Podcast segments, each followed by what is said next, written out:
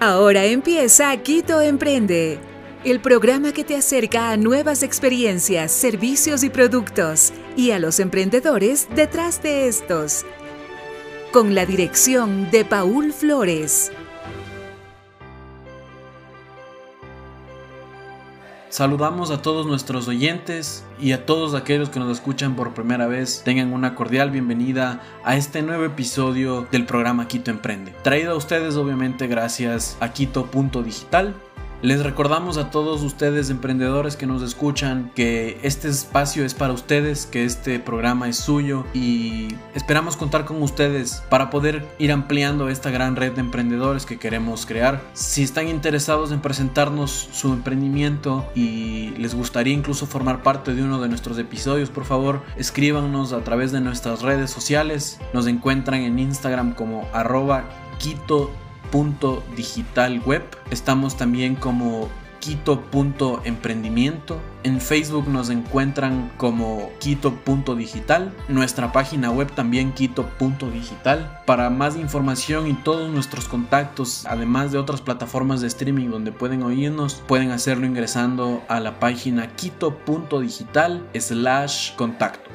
quiero presentar a una graduada de gastronomía en la Universidad San Francisco de Quito, que nos va a hablar el día de hoy acerca de un emprendimiento gastronómico muy peculiar y por lo tanto muy exótico, que es la venta de comida rusa. Tatiana, bienvenida, gracias por haber aceptado la invitación y qué gusto tenerte aquí. Hola Paul, ¿cómo estás? Bien, te estaba justamente viendo un poco sobre tu emprendimiento, cuéntanos, ¿de qué se trata? Bueno, mi emprendimiento se llama Kalinka.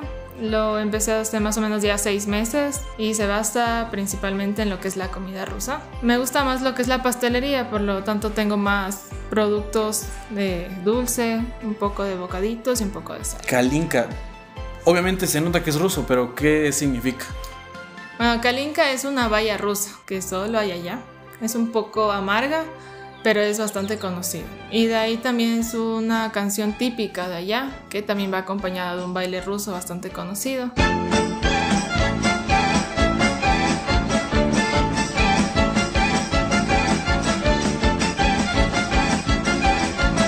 ¿De dónde salió la idea? ¿Por qué decidiste lanzarte con esto?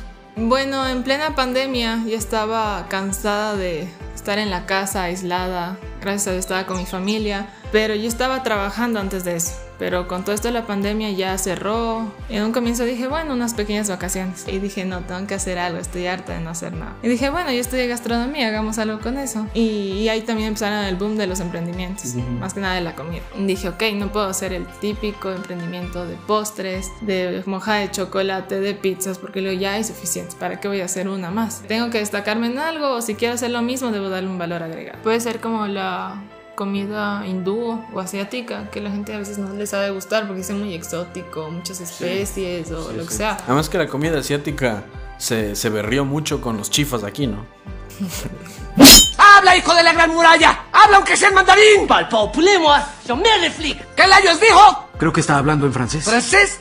En eso dije que muda, porque no hago solo comida rusa, porque en mi casa todos los días se cocina algo ruso, porque mi familia es de Rusia. Y dije, esto no he visto por aquí.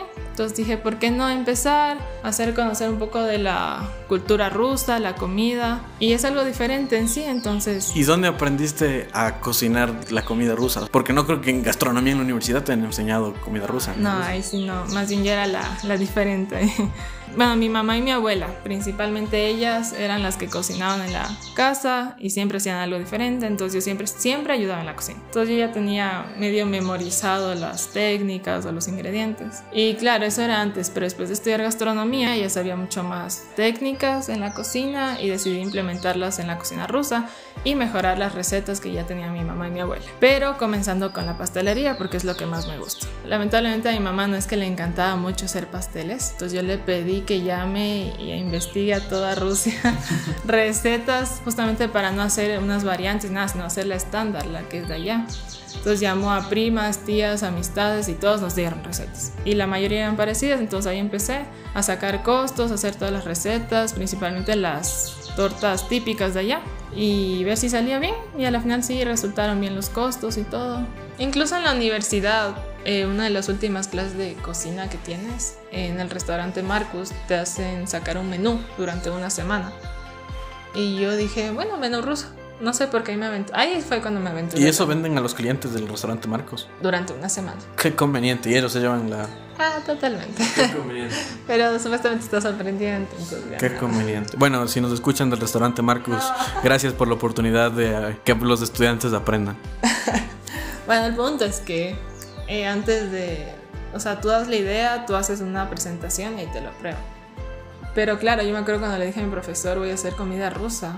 Me dijo como que Rosa, ¿por qué? ¿Por dónde? Así, bueno, es que mi familia es rusa, entonces yo sé hacer bastante de eso. Y me decían como que, bueno, ay, mira, vamos que sale. Y yo, ay, era súper desmotivada, me acuerdo. Pero luego lo hice y les gustó y dijeron wow y les conté historias y supersticiones que tienen un montón allá y en mi caso obviamente. Decían como que wow, interesante, o sea, es una cultura tan diferente.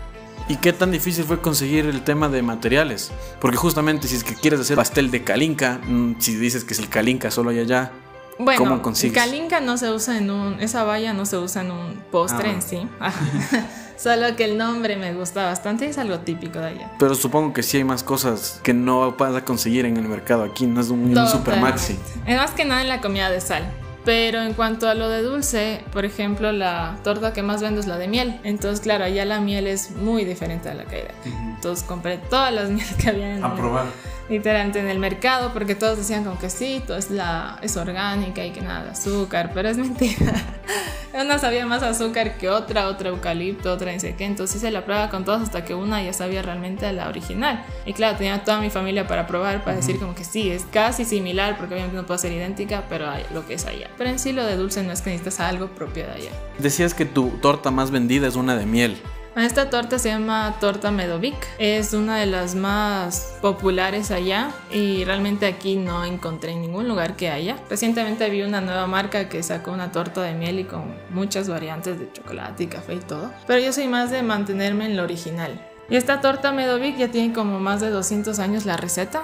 De ahí la, la, de miel realmente es la que yo menos esperaba que se vendiera. Porque yo decía, ahorita todo el mundo vende mojadas de chocolate y que cheesecake. Y... y dije, ¿quién va a preferir una de miel a una mojada de chocolate? Además de que una de miel nadie creo que casi nadie ha probado. Y yo decía como que, pero bueno, veamos, dije, igual tengo que dar variedad. Pero aún así la gente se empezó a aventurar y realmente me decían como que no me lo esperaba. Es un sabor totalmente distinto a lo que puedo encontrar aquí y, y me encanta, realmente dame y cada semana me pedían más y más y era la que más se vendía. Me emocioné realmente porque dije, ok, tal vez tiene un futuro y empecé a buscar nuevas recetas, implementar nuevas cosas. Sabes que aquí varios rusos me han pedido ¿Ah, sí? Pero así como que de anónimos, así súper alejados, no me decían nada.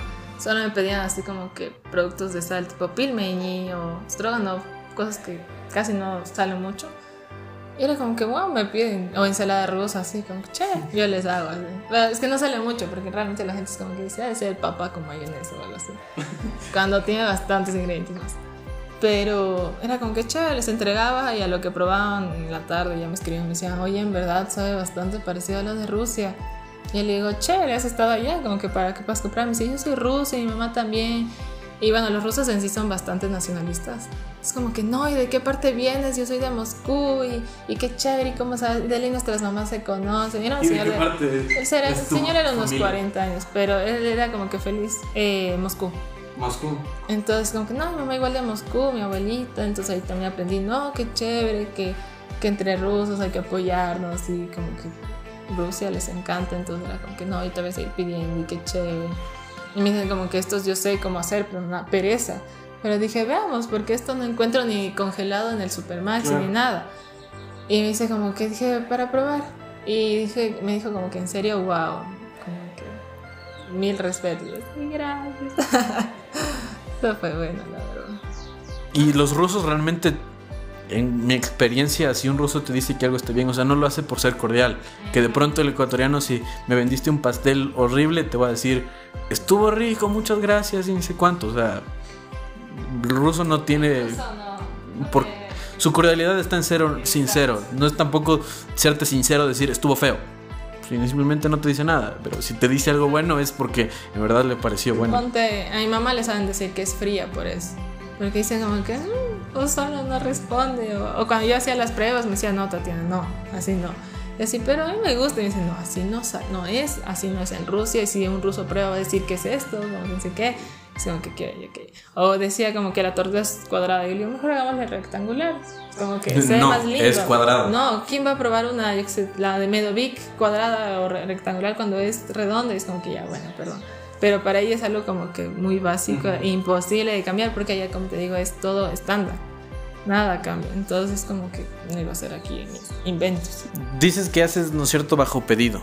Los pedidos te lo hacen a través de qué plataformas? Eh, la mayoría por Instagram y WhatsApp, pero también tengo Facebook. Si te pido la torta Medovic, ¿cuánto te me demoras en, hacer? Oh, yo siempre pido 24 horas de anticipación, pero por lo general no se cumple.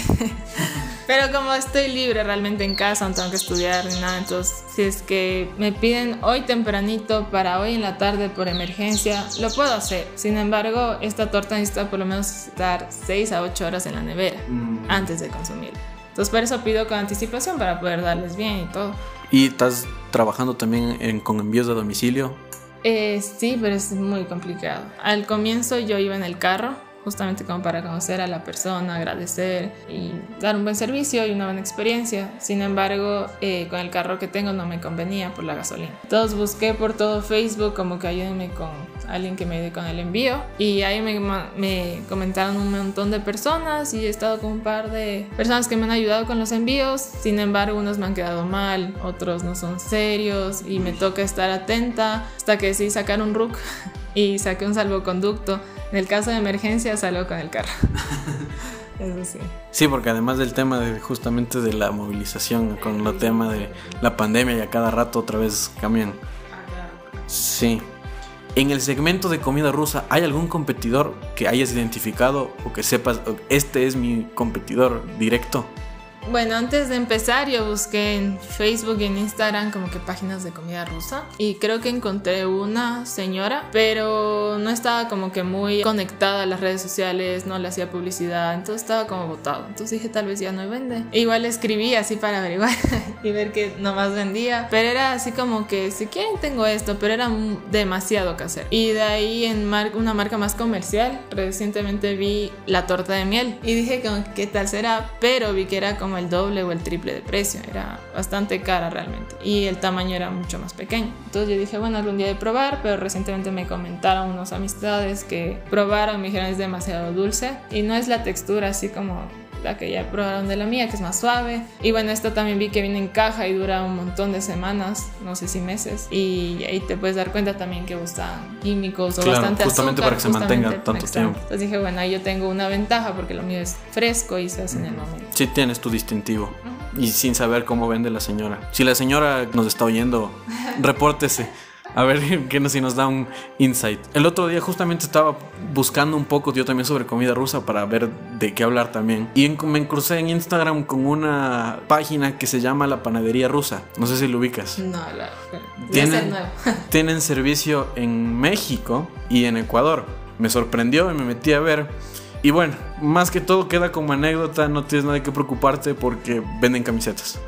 ¿Y por qué Se llama Panadería Rosa, pero venden camisetas. Amagado. Sí ya justo vas diciendo que vas ganando, vas invirtiendo, vas ganando, vas invirtiendo. ¿Qué proyección tienes o cuál sería tu siguiente objetivo, tanto en inversión como en ganancia? En Navidad y Año Nuevo estuve a punto de pedir a alguna amiga o amigo de gastronomía que me ayude. Tuve unas 20, no, unas 15 a 20 tortas, además de cosas de sal. Y yo les prohibía a mis papás comprar cosas para la casa porque dije, necesito, necesito tu nevera, por favor. Entonces ya no, todo bien. Ellos me ayudaron un montón. Todos ahí a lo que sabían, claro. Me ayudaban ya sea en sal. Yo hacía los postres, mi mamá ayudaba picando, cualquier cosa.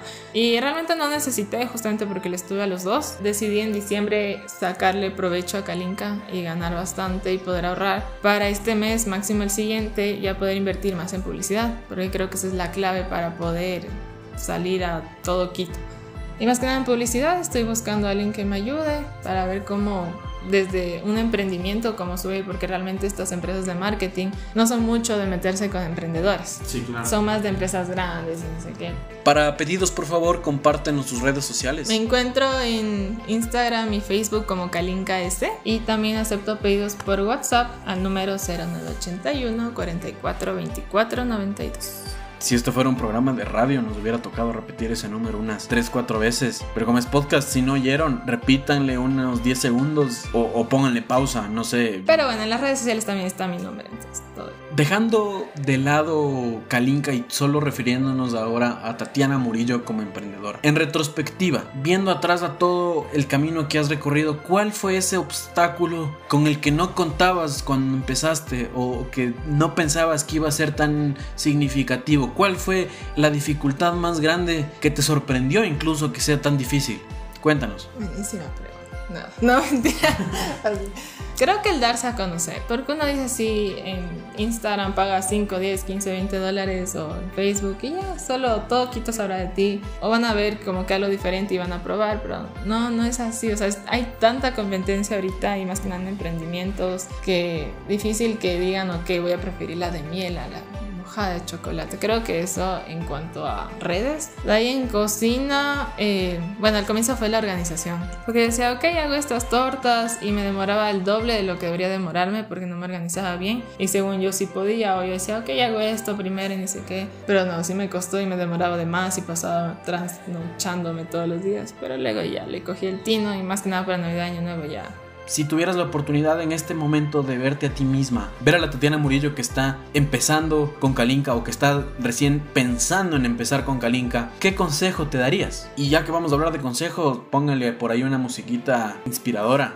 Bueno, no, yo creo que no solo a mí, sino a todos los emprendedores. Nunca te bajes el precio, porque, o sea, bueno, también si haces bien los costos, sabes que debes tener una ganancia lo que tú pienses que deberías ganarte dependiendo del producto. El trabajo, por lo menos detrás de cocina, es completamente difícil y sacrificado. Y no creo que solo porque estás comenzando o es algo pequeño debas no cobrar nada, o si son familiares o amistades, a veces también saben pedirte descuentos, estas cosas. Por más que te digan, uy, está caro, realmente puedes ver en el mercado si es que hay algo parecido. Hay cosas mucho más baratas, mucho más caras, pero tú también ves la calidad.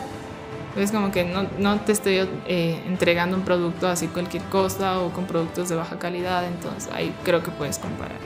Uno. Y dos, eh, un emprendimiento siempre va a ser muy sacrificado.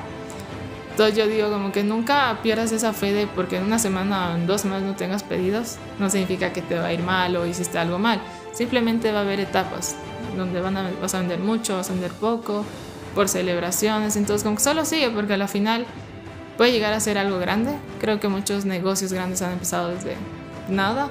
Y digo, imagínate que en un par de años tenga mi propio local, que creo que es mi meta en realmente. Entonces digo, como que tal vez sea de eso, tal vez de otra cosa, pero empiezo de algo y tengo experiencia y de paso voy ahorrando y invirtiendo. Y finalmente, saliéndonos, primero muchas gracias por haber aceptado la invitación. Qué gusto que hayas venido conversar contigo, incluso los tiempos ya personalmente. Últimas preguntas. Recomiéndanos explícitamente un nuevo emprendimiento para que los que nos escuchan puedan visitarlo, para que de pronto yo mismo pueda encargarme de invitarle a otro programa. Justamente tratamos de extender esta em, red de emprendedores, entonces lánzate, escoge uno. Solo uno. Sí, ah, redúcemelo a uno. Em, bueno, capaz algo diferente a lo que es comida, para darte otra idea, porque ahorita la mayoría de emprendimientos es de comida. Y una de mis amigas recientemente, bueno, hace un par de meses debe ser, sacó un emprendimiento que se llama Ecoboo. Es justamente de cepillos dentales ecológicos. Como que para apoyar el medio ambiente y, y me parece chévere, algo diferente realmente, porque no es solo comida que se puede emprender, sino muchas otras cosas. Y ella lo ha demostrado. Venden aguas de rosas, desmaquillantes reutilizables, jabones artesanales y todo de buena marca. Igual le, he hecho un par de compras y, sí, es algo diferente y bonito. ¿Cuál es el nombre de tu amiga a cargo de Ecobú? Camila Ayala. Camila Ayala. Si nos estás oyendo, Camila Ayala, entérate que ya te voy a contactar. Si no nos estás oyendo, óyenos. ahora del ámbito personal. A ver, cuéntame. Soltera, disponible, Soltera, soltera. disponible y buscando o vean viendo qué pasa. Viendo qué pasa. No, no, no, buscar, es- no, nunca hay que buscar. Eso está mal. Algo de llegar. Pero no, ¿para qué? Además estoy enfocada en mi emprendimiento. Y además en esta pandemia, ¿quién? ¿Quién conoces? Ya oyeron, los que estén oyendo, ni se acerquen. Bueno, creo que con eso cerramos. Muchas gracias otra vez por haber venido, haber aceptado la invitación. Muchas gracias a ti, Paul. Qué bueno verte también a los tiempos. Muchos éxitos en el resto con Kalinka, nuestros mejores deseos. Ojalá podamos volvernos a reunir de aquí en un año, analizar otra vez y conversar sobre cuánto has crecido, qué rumbo tomó Kalinka, incluso comparar cuánto hemos crecido nosotros, cómo ha crecido este programa que estamos dándole forma. Y que sepas que tanto para ti como para todos los emprendedores que nos escuchan, este es su espacio. Estamos a las órdenes para todo lo que necesiten. Trataremos de informar a la gente, de difundir todos sus emprendimientos. Les recordamos a nuestros oyentes que sacamos nuevos episodios todos los días lunes y jueves y tenemos varios invitados especiales para nuestras siguientes emisiones. Síganos en todas las redes sociales, lo dijimos al inicio, en Instagram como arroba quito.digitalweb, también como quito.emprendimiento, en Facebook como quito.digital, nuestra página web también quito.digital. Saludos a todos, muchísimas gracias por oírnos, hasta la próxima. Da. Da. Bueno, habla un poquito en ruso para, para oírte. Yo. mm, ¿Cómo que? No sé, saluda a nuestros oyentes en ruso. Привет. Solo es- Hola. Hola. Hola, queridos oyentes. Chuta. Privet. Bueno, yo no sé si estará bien. Ecuatoriansky que oye. no sé si estará bien con que conjugado y todo, porque yo solo escucho y me muero. Los que escuchan tampoco van a saber, así que tú dices. No, leí en ruso por ahí, se burla. si el ruso está ahí, venga a corregirnos. Mándenos un mensajito. Que te por ahí. eh... Solo te digo, saludos, Virvi. Ay, el Virvi, qué chistoso.